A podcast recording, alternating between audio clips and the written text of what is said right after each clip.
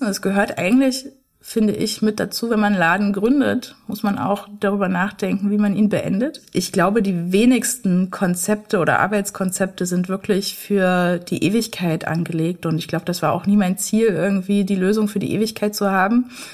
Und äh, da muss man ehrlich mit sich selber sein. Okay, würde man unter diesen Umständen jetzt das nochmal so machen? Und das muss ich klar mit Nein beantworten. Auf eigenen Wegen. Das ist der Podcast rund um die Themen kreatives Business und Selbstständigkeit von der Gründerwerkstatt Neu-Delhi der Bauhaus Universität Weimar.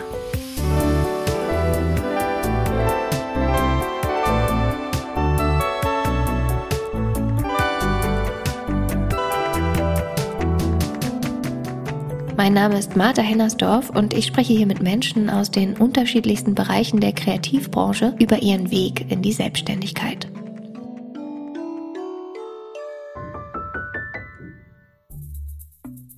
Allen meinen InterviewpartnerInnen gemeinsam ist ihre Studienvergangenheit hier an der Bauhaus-Universität in Weimar verteilt über die Bereiche Medienkunst, Mediengestaltung, Architektur, visuelle Kommunikation, Produktdesign und freie Kunst. Auch ich habe hier in Weimar Medienkunst, Mediengestaltung studiert und stand danach, wie die meisten von uns, erst einmal vor vielen Fragen. Selbstständigkeit ja oder nein und wenn ja, was sind die ersten Schritte und worauf kommt es da genau an? Umso spannender ist es für mich hier in diesem Podcast mit meinen Studienvorgängerinnen über ihren Weg in die Selbstständigkeit zu sprechen. Was sind ihre Herausforderungen, Lösungen, Anforderungen und Tipps rund um die Selbstständigkeit in der Kreativwirtschaft? Für das Treffen mit meiner heutigen Interviewpartnerin muss ich nicht weit reisen, sondern bleibe gleich hier in Weimar. Ich bin zu Besuch bei Christiane Wert in der Artografiewerkstatt. 2013 hat Christiane in der Weimarer Innenstadt die Artografiewerkstatt gegründet. Ein Papier- und Schreibwarenladen mit gleichzeitigem Grafikbüro, in dem sie auch ihre eigenen Produkte gestaltet und verkauft hat. In dieser Folge spreche ich mit Christiane unter anderem darüber, wie es ist, wenn die Dinge nicht nach Plan laufen und was das mit Unternehmerinnengeist und lebendiger Fehlerkultur zu tun hat. Das Besondere am Konzept der Artografiewerkstatt war, dass der gesamte Prozess vom Entwurf über die Verarbeitung bis zum Verkauf der eigenen Produkte an einem Ort stattfand. Das Ladenprojekt hat Christiane noch während ihres Studiums der Medienkunst Mediengestaltung, nämlich im Rahmen ihrer Masterarbeit, entworfen und auch umgesetzt. Unsere Masterabschlussprüfung war zeitgleich der Tag der Eröffnung. Eigentlich natürlich eine totale Überforderung, äh, diese zwei Tage irgendwie zu managen, aber es war auch wie so ein ja fester Übergang. Okay, und jetzt ist es das Business und vorher war es sozusagen dieses Uni-Projekt. Und das ist jetzt knapp neun Jahre her. Ihr hattet es aber ursprünglich zu zweit geplant beziehungsweise hattet es als eine gemeinsame Masterarbeit, oder? Genau. Also ich bin ja so ein Teammensch ich kann Dinge nie alleine tun. Also ich brauche immer so ein Tandem, wo man sich so ein bisschen hochpushen kann. Und das war damals die Tina, die auch jetzt immer noch meine beste Freundin ist. Und wir haben dann schnell gemerkt, okay, wir haben irgendwie die gleichen Vorstellungen und haben gesagt, okay, also wieso sollen wir das jetzt einzeln machen? Dann lass uns die Kapazitäten zusammenlegen und noch was Größeres draus machen. Weil so einen Businessplan und so ein Ladenprojekt zu machen, das war selbst für eine Masterarbeit doch recht umfangreich. Und deswegen haben wir das dann zusammen gemacht. Aber ihre berufliche Zukunft ist dann halt nicht in Weimar geblieben, sondern ist dann sozusagen weitergereist.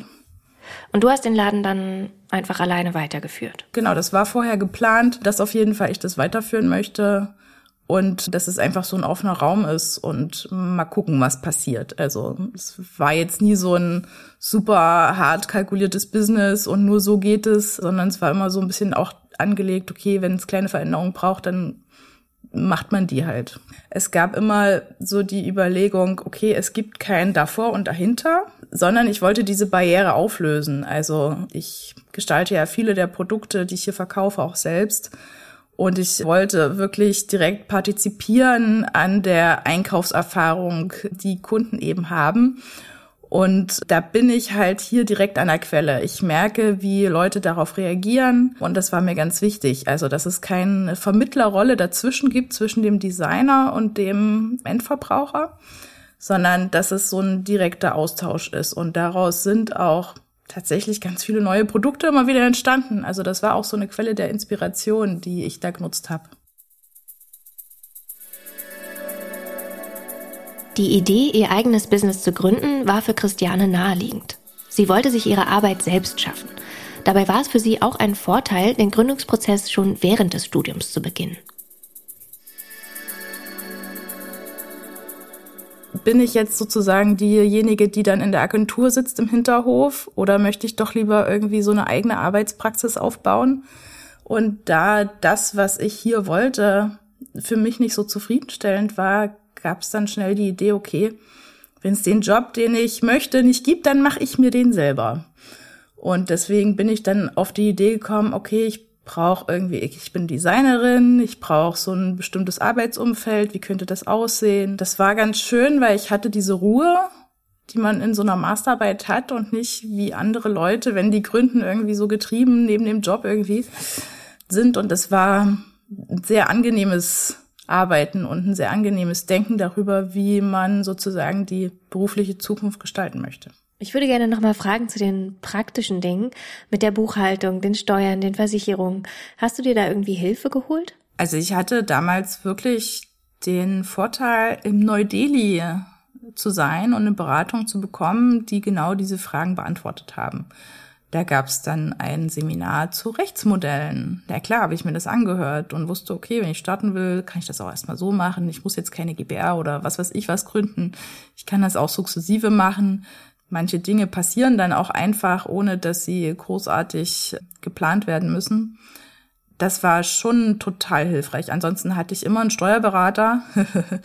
ähm, das würde ich dann doch jedem empfehlen, das nicht selber zu machen. Ich glaube, man muss sich schon mit vielen Sachen auseinandersetzen, wo ein wirklich eher der Steuerberater dann hilfreich ist. Weil der natürlich in der Praxis ist und das kriegt man jetzt von der Uni manchmal nicht so mit. Und wie ging es dann weiter nach der Eröffnung? Genau. Als wir eröffnet haben, hat man dann gemerkt, wir waren in der Innenstadt in so einer kleinen Seitenstraße erst. Und dann hat man gemerkt, okay, die Leute sind so ein bisschen interessiert, trauen sich nicht rein. Dann haben wir auch Strategien entwickelt. Okay, einer von uns stellt sich einfach raus und geht mit den Leuten rein, damit die sich ein bisschen trauen. Weil das ist natürlich immer so, so Unbekanntes. Ähm, da sind die Weimarer zwar offen, aber naja, ähm, schon auch noch ein bisschen reserviert äh, wo wir leichtes Spiel hatten, waren die Touristen. Also das sind ja so, die sind ja immer auf Entdeckungsreise und äh, die haben wir ganz schnell sozusagen eingetütet. Und das war so gar kein Problem. Und wir hatten das Glück, äh, neben einem sehr gut funktionierenden Kaffeeladen zu sein. Also das heißt, wir hatten auch einfach immer Frequenz von Leuten, die ohnehin so ein bisschen auch in der Pause waren. Und das hat sich einfach sehr, sehr gut ergänzt. Also kann man schon sagen, dass es erstmal sehr gut anlief für euch. Das lief super an. Das kann man auch jetzt noch sagen, dass, äh, dass sich ganz viele Stammkunden entwickelt haben. Klar, Weimar hat ganz viel Kultur, Kreativwirtschaft und das ist natürlich äh, hier alles ein Sortiment, was absolut auf diese Zielgruppe abgestimmt ist, auf, auch natürlich auf Studierende.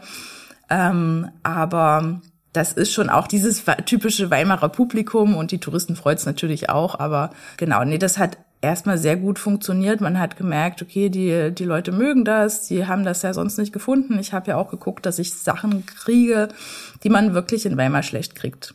Oder die man teilweise in Deutschland schlecht kriegt, aber die total toll sind, weil sie eine bestimmte Materialität oder Schreibkultur haben. Und das wurde schon sehr wertgeschätzt. Christiane entwarf viele ihrer Produkte selbst, vom Notizzettel bis zum Kalender. Und so war die Artografiewerkstatt angelegt als ein multifunktionaler Ort aus Erfindungsraum, Produktionsort und Schaufenster. Ich habe mich lange auch schon im Studium mit Organisationsformen beschäftigt und habe immer gemerkt, dafür gibt's irgendwie kaum gute Schreibwaren. Und das war so eine Lücke, die ich auf jeden Fall füllen wollte. Ne? Also irgendwie Schreibblöcke, wo man gut seine Gedanken aufschreiben kann, wo man auch mal einen strukturierten Alltag managen kann, eben auf Papier, weil das besser funktioniert mit dem Kopf, als wenn ich das digital mache.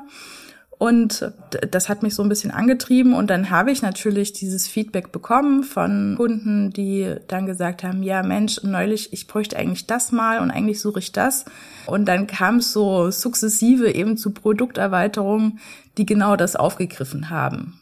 Das heißt, da gab es schon auch immer so einen Innovationsprozess mit drin. Und ansonsten habe ich auch für Kunden ganz normal Corporate Design gemacht. Also wenn sich äh, Leute gegründet haben, brauchten die Geschäftsausstattung Und ich war natürlich in dem Papierbereich immer ja gut aufgestellt und wusste schon, wo man was herkriegt und ja, hatte da wahrscheinlich ein besseres Repertoire als vielleicht manche Agentur und konnte eben auch sowas wie Arbeitsmaterialien erstellen. Also ich habe ganz viel Dienstleister, die dann bestimmte Ordnungssysteme auch brauchten für ihre Arbeit, die ich mit kreiert habe und mir das angeguckt habe. Und zusätzlich gab es auch noch viel Workshops. Also mir war es immer wichtig, dass die Produkte, die wir hier haben, die sind ja oftmals handwerklich gefertigt und dass die Menschen wieder so ein bisschen Gefühl dafür kriegen, okay, welche Arbeitsschritte stecken dahinter und wie mache ich mir das vielleicht selber.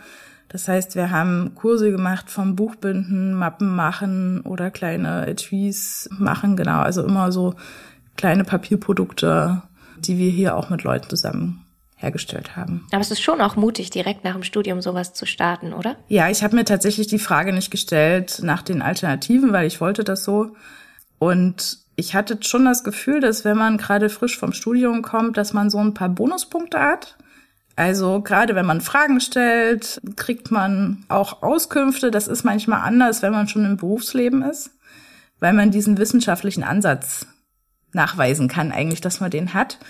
Und das hat schon auch geholfen in der Frage, okay, was ist das jetzt für ein Ladenkonzept? Also das auch einzuordnen, okay, wo geht der Konsum hin? Was suchen wir eigentlich in so einer Innenstadt? Und wir haben uns schon auch wirklich wissenschaftlich damit befasst, welche Perspektiven solche Orte eben auch bieten können.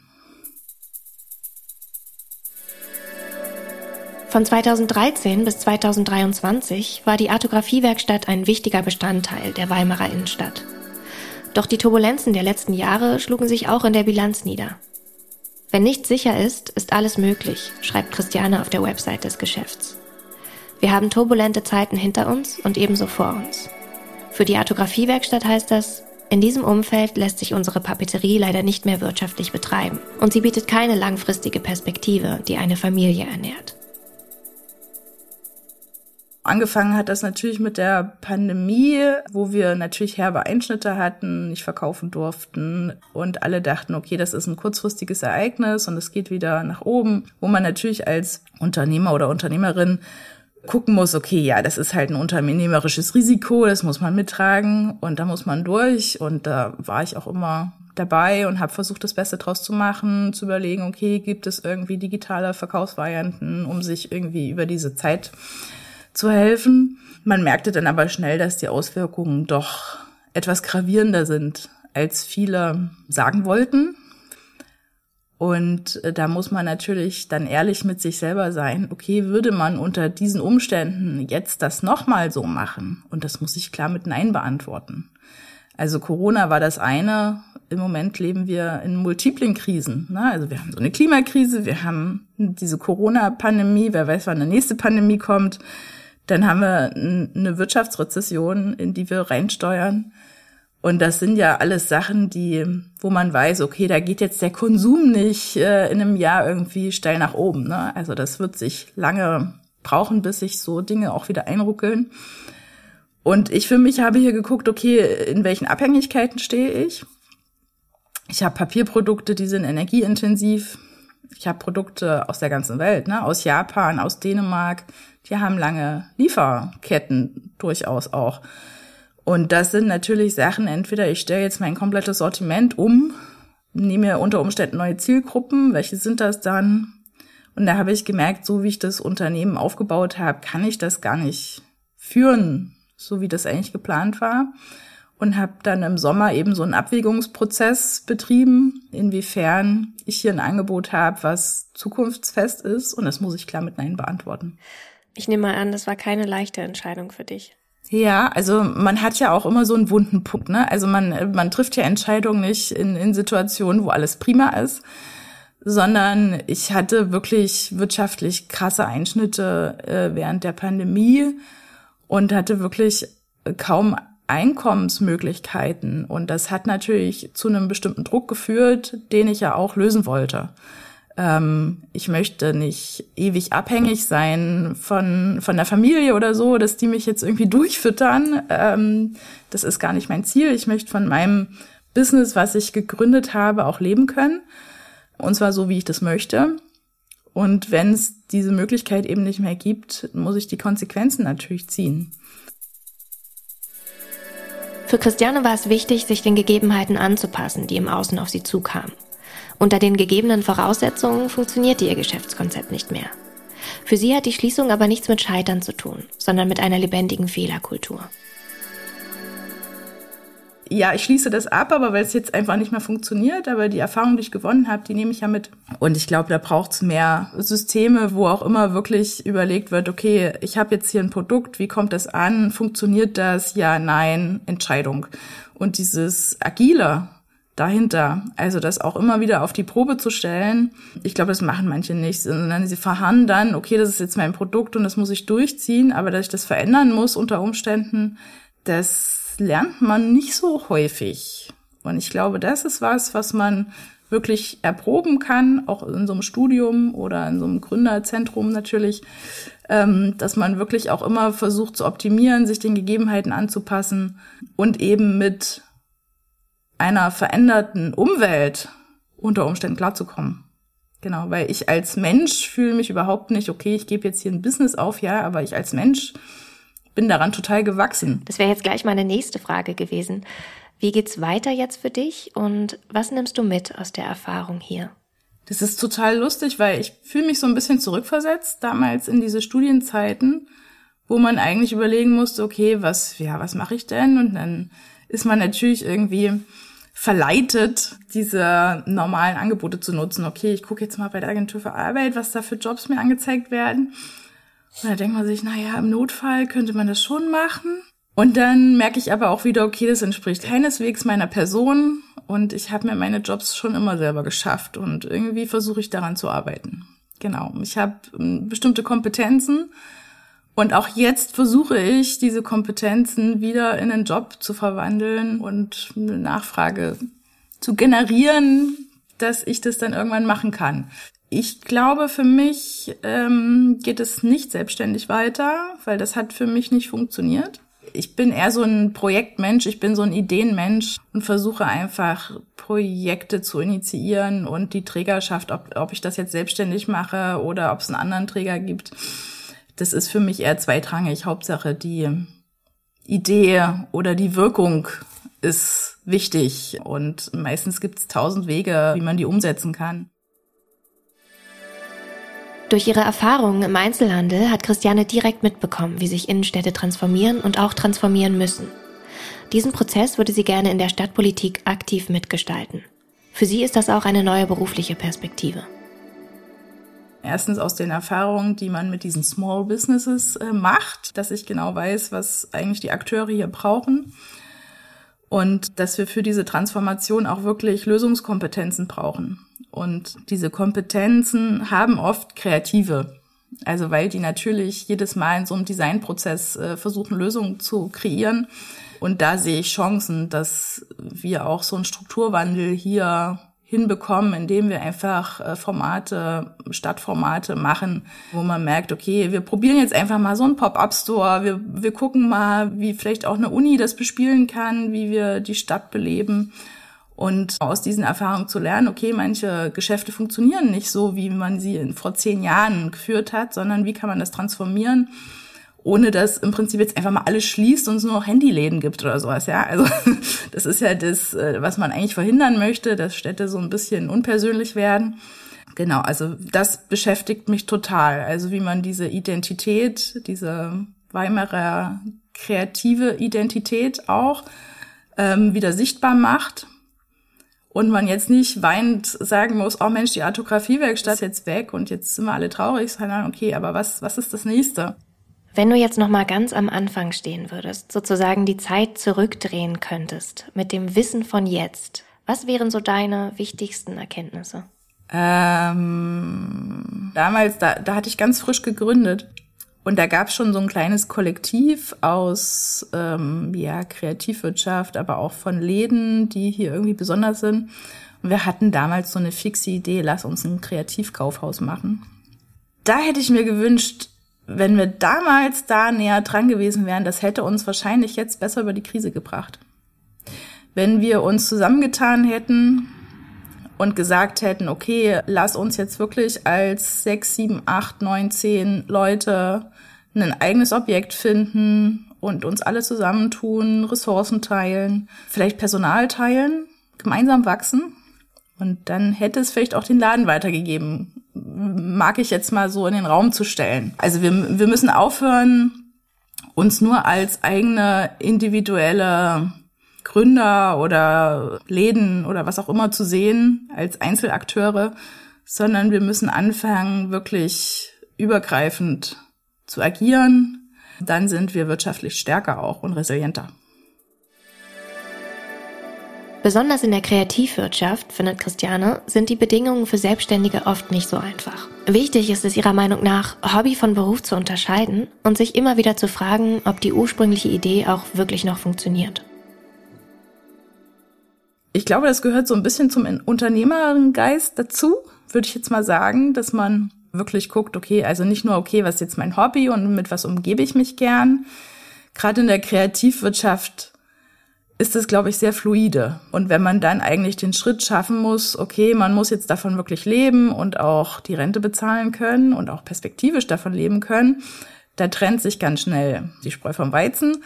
Und das sehe ich tatsächlich in der Kreativwirtschaft oft auch als Problem, dass wir diesen Hobbybereich da mit drinne haben, der viel relativiert und teilweise den Leuten, die wirklich davon leben müssen, so ein bisschen ins Handwerk fuscht manchmal, weil es gibt halt bestimmte Branchen, die funktionieren nur mit diesen vielen Selbstständigen, die wie eben Kreativ- und Kulturwirtschaft. Und da habe ich schon auch systemische Bedenken so teilweise. Das hat man in Corona gemerkt, das habe ich auch damals gemerkt, als wir Eltern geworden sind und ich Elterngeld bekommen sollte wie wenig Systeme eigentlich da sind, um so Solo-Selbstständige zu unterstützen. Da war ich ziemlich erschrocken drüber, dass Selbstständigkeit immer heißt, viel Geld zu verdienen und immer nach oben alles offen zu haben, weil das stimmt in bestimmten Branchen einfach mal gar nicht. Für mich stand gar nicht die Frage, jetzt zu sagen, okay, wir machen jetzt mal paritätisch äh, jeder irgendwie Elternzeit weil das konnte ich mir gar nicht leisten. Ich habe sozusagen diese Vätermonate gemacht, weil ich gar nicht die Möglichkeit hatte, da großartig zu diskutieren, weil ich hätte für das Geld, was ich da gekriegt habe, niemanden hier in den Laden stellen können. Das hätte keiner gemacht. Das heißt, ich hätte schließen müssen, wollte ich auch nicht, weil wozu, ne? Also man muss schon vereinbar sein irgendwie. Und da habe ich das schon gemerkt, dass das schwierig ist. Genau, also dass man schnell durchs Raster fällt, ganze Branchen eigentlich. Und da, naja, das finde ich dann doch irgendwie nicht so schön. Und ich muss auch sagen, Selbstständigkeit, gerade hier so in der Innenstadt, im Kreativraum, muss man wollen. Aus diesem neuen, ich sag jetzt mal, Entdecker, Ideenpool wirklich was Langfristiges zu machen, das ist eine ziemliche Herausforderung, das, diesen Bogen zu spannen. Und das habe ich auch lange versucht. Ich habe auch versucht zu wachsen. Und manchmal sind die Umstände aber nicht da oder manchmal findest du nicht das geeignete Personal dafür. Also es ist nicht so einfach. Kann gut gehen, muss aber nicht. Aus ihrer Erfahrung heraus rät Christiane neuen GründerInnen, sich gut zu vernetzen und sich eine Umgebung zu suchen, die möglichst agil auf Herausforderungen reagieren kann. Also wir haben jetzt hier in Weimar ganz neu die Werkbank wo ich lustigerweise auch mit meinem Büro jetzt einfach Unterschlupf finde, was genau so ein Ort ist. Also wo es einfach viele gibt, die ähnliche Dinge machen, die sich einfach Ressourcen teilen und wo man sich eben so einen Schreibtisch auch einfach mal mieten kann und man da sehr schnell Ressourcen anknapsen kann, die man selber im Leben nicht verfügbar hätte. Und dann kriegen schnell Leute mit, okay, was kannst du gut? Fragen dich dann auch, willst du mal bei dem Projekt äh, mitmachen oder dort mitmachen? Und das ist im Prinzip so eine Keimzelle. Natürlich kann man da schon mit einer Idee reingehen und die da probieren und so weiter, aber meistens entsteht das richtig Coole dann erst später, wenn man in so einem Umfeld ist und man merkt, ja, ach, die beschäftigen sich schon lange damit und die bräuchten da jemanden und dann sagt man, ey, komm, das machen wir jetzt zusammen. Und dann entstehen die wirklich tollen Sachen, glaube ich. Ähm, und das würde ich mir wünschen, dass es das auch mehr gibt, also dass es nicht nur die Werkbank gibt, sondern noch mehr solcher Orte, wo es auch wirklich einen Austausch gibt und vielleicht gar nicht, wo nur Studierende unter sich sind, sondern eben auch, wo, wo andere Einzelkämpfer mal da sind und man wirklich versucht, so ein bisschen an den Sachen zu arbeiten, die einen halt umgeben. Manche überlegen sich ja auch wirklich mit großer Anstrengung, okay, was soll ich denn machen? Und ich weiß noch nicht so richtig, was ich tun möchte und kreieren dann irgendwelche verrückten Produkte, die es vielleicht gar nicht braucht. Ähm, und wir haben aber genügend Probleme, die gelöst werden müssen. Und wenn wir die Ressourcen darauf lenken, das wäre schon gut. Also man muss nicht Probleme erzeugen, die man lösen kann, sondern die sind schon da. Und auf jeden Fall daran arbeiten. Genau, versuchen, Teil vielleicht von einer Bewegung zu werden oder ein Glied in der Kette auch zu sein, irgendwas besser machen zu wollen. Genau. Weil die brauchen wir. Gerade so in diesen künstlerisch-gestalterischen Studiengängen, da läuft es ja für viele auf Selbstständigkeit hinaus. Wenn jetzt hier Studierende zuhören, die vielleicht kurz vorm Abschluss stehen oder vielleicht auch den Abschluss gerade hinter sich haben und überlegen, sich selbstständig zu machen im kreativen Bereich, ähm, hast du da noch Tipps? Ja, unbedingt. Ich habe ja manchmal Praktikanten, die hier sitzen und dann auch irgendwie eine Mappe für die Uni machen wollen und so. Und die sagen dann, ach, ich kann gut zeichnen. Und ich dachte so, ja, schön. Und für was interessierst du dich? Außer fürs Zeichnen. Weil ich glaube, wir brauchen überall Designer, Künstler, Journalisten oder was auch immer in den unterschiedlichsten Zweigen. Das muss nicht die Kunst- und Kreativwirtschaft sein. Eigentlich braucht es diese Denkweise von zum Beispiel Design Thinking. Die braucht es überall, um Gottes Willen. Also eigentlich kann man überall Fuß fassen Projekte entwickeln, ob das bei der Energiewende ist, bei der Mobilität, beim Bauen, bei alles Mögliche. Also ich bin auch zu einem Bauprojekt auf einmal gekommen, weil ich das spannend fand, Dinge neu zu denken. Und ich glaube, wir müssen aufhören, nur um, um uns selbst herumzudrehen, sondern wirklich überlegen, okay, an welchen Themen arbeiten wir und die Themen eben auf kreative Weise voranzubringen. Das fände ich viel, viel wichtiger. Und ähm, motivierender. Und da braucht man aber natürlich ganz viel Kooperation. Ne? Man muss aus seiner Nussschale raus. man muss eben in verschiedene andere Bereiche reinschlüpfen und die sich natürlich angucken, aneignen. Genau.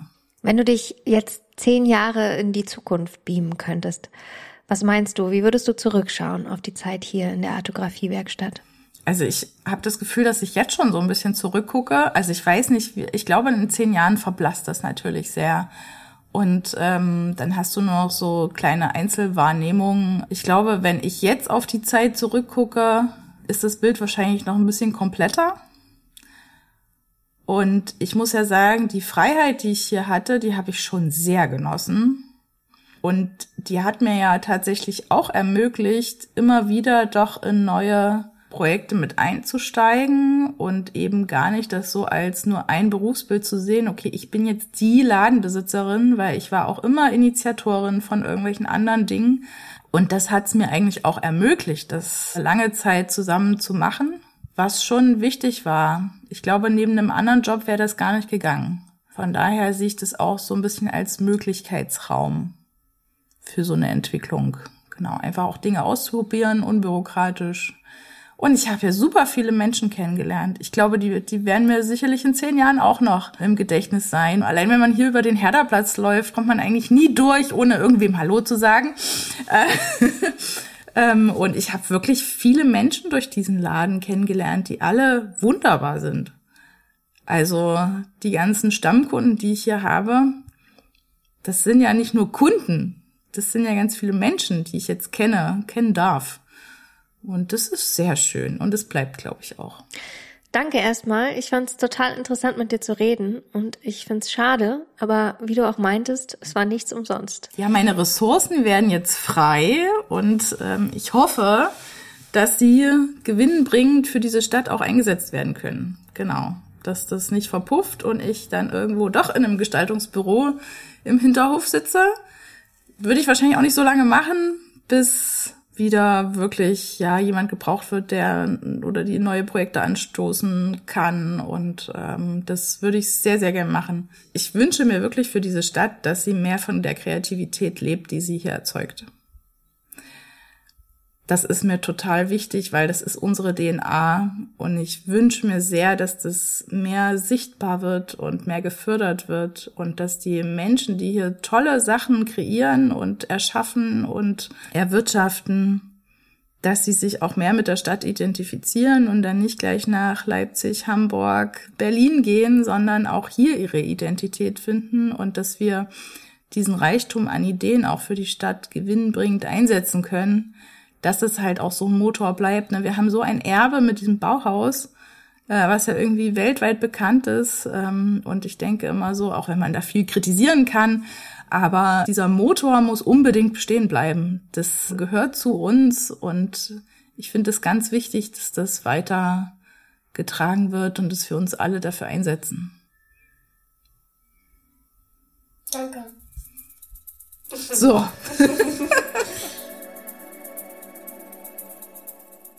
Wenn man einen Laden gründet, muss man auch darüber nachdenken, wie man ihn beendet. Dieser Satz ist mir nach unserem Gespräch besonders in Erinnerung geblieben. Ja, tatsächlich können Konzepte und Ideen nicht für die Ewigkeit konzipiert werden. Und deswegen fand ich es auch wichtig, Christianes Geschichte hier im Podcast vorzustellen.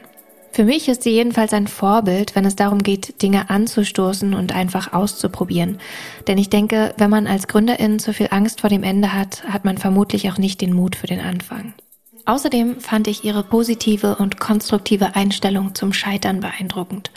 Denn eine wichtige Eigenschaft, die erfolgreiche GründerInnen ja ausmacht, ist es, agil auf Herausforderungen reagieren zu können. Auch wenn das bedeutet, ein Geschäft zu beenden und sich ganz neu zu orientieren. Ich wünsche Christiane auf jeden Fall alles Gute auf ihrem Weg und ich bin sehr gespannt, welchen Projekten sie sich in Zukunft widmen wird.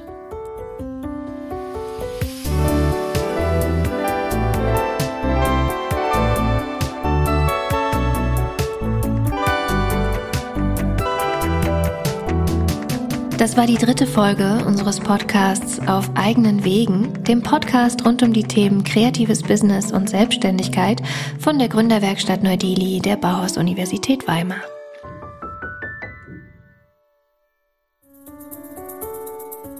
Wenn ihr Studierende, Alumni oder Mitarbeitende der Bauhaus-Universität seid und euch selbstständig machen wollt, dann kommt doch gerne mal hier im Neu-Delhi vorbei und nutzt unsere Beratungs- und Unterstützungsangebote. Alle Infos dazu findet ihr auf LinkedIn, Facebook, Instagram und natürlich auf unserer Website. Alle Links findet ihr in den Show Notes.